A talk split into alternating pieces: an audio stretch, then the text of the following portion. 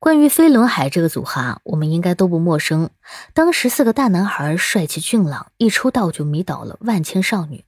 但是让人没想到的是呢，飞轮海的秘密实在太多了。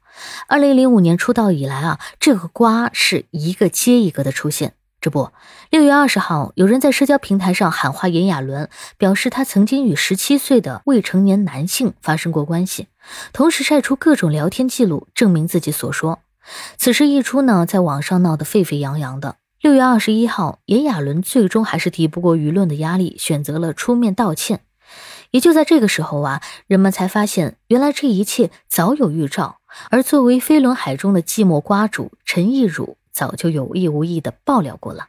先赞后听，比个爱心。你好，欢迎收听播客节目《热点情报局》，我是主播小苹果，人称相亲界的一朵奇葩，一股清流。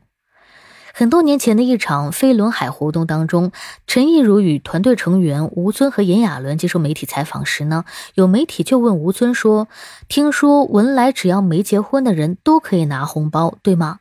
没想到啊，吴尊还没开口，陈亦儒反而先忍不住了，直接对着吴尊说道：“那你拿不到红包了。”这话现在再看啊。字字句句都暗示了吴尊已经结婚的事实，但是当时的吴尊呢，单身大男孩人设太过深入人心了，所以没有人把他的话当回事儿，只是以为他在开玩笑。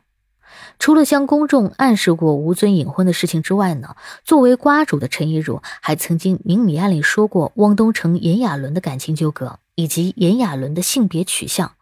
有一次啊，飞轮海做客综艺节目，主持人问吴尊。如果有女生喝醉了往你身上躺，你会怎么做呢？吴尊回答说：“那就拨开呀。”主持人继续问：“那炎亚纶遇到这种情况会怎么做呢？”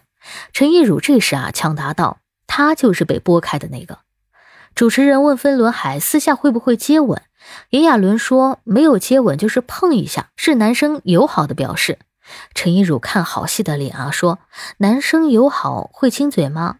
汪东城说：“friend kiss。”外国人那种了。陈亦儒又说：“Friend kiss 还是 French kiss？”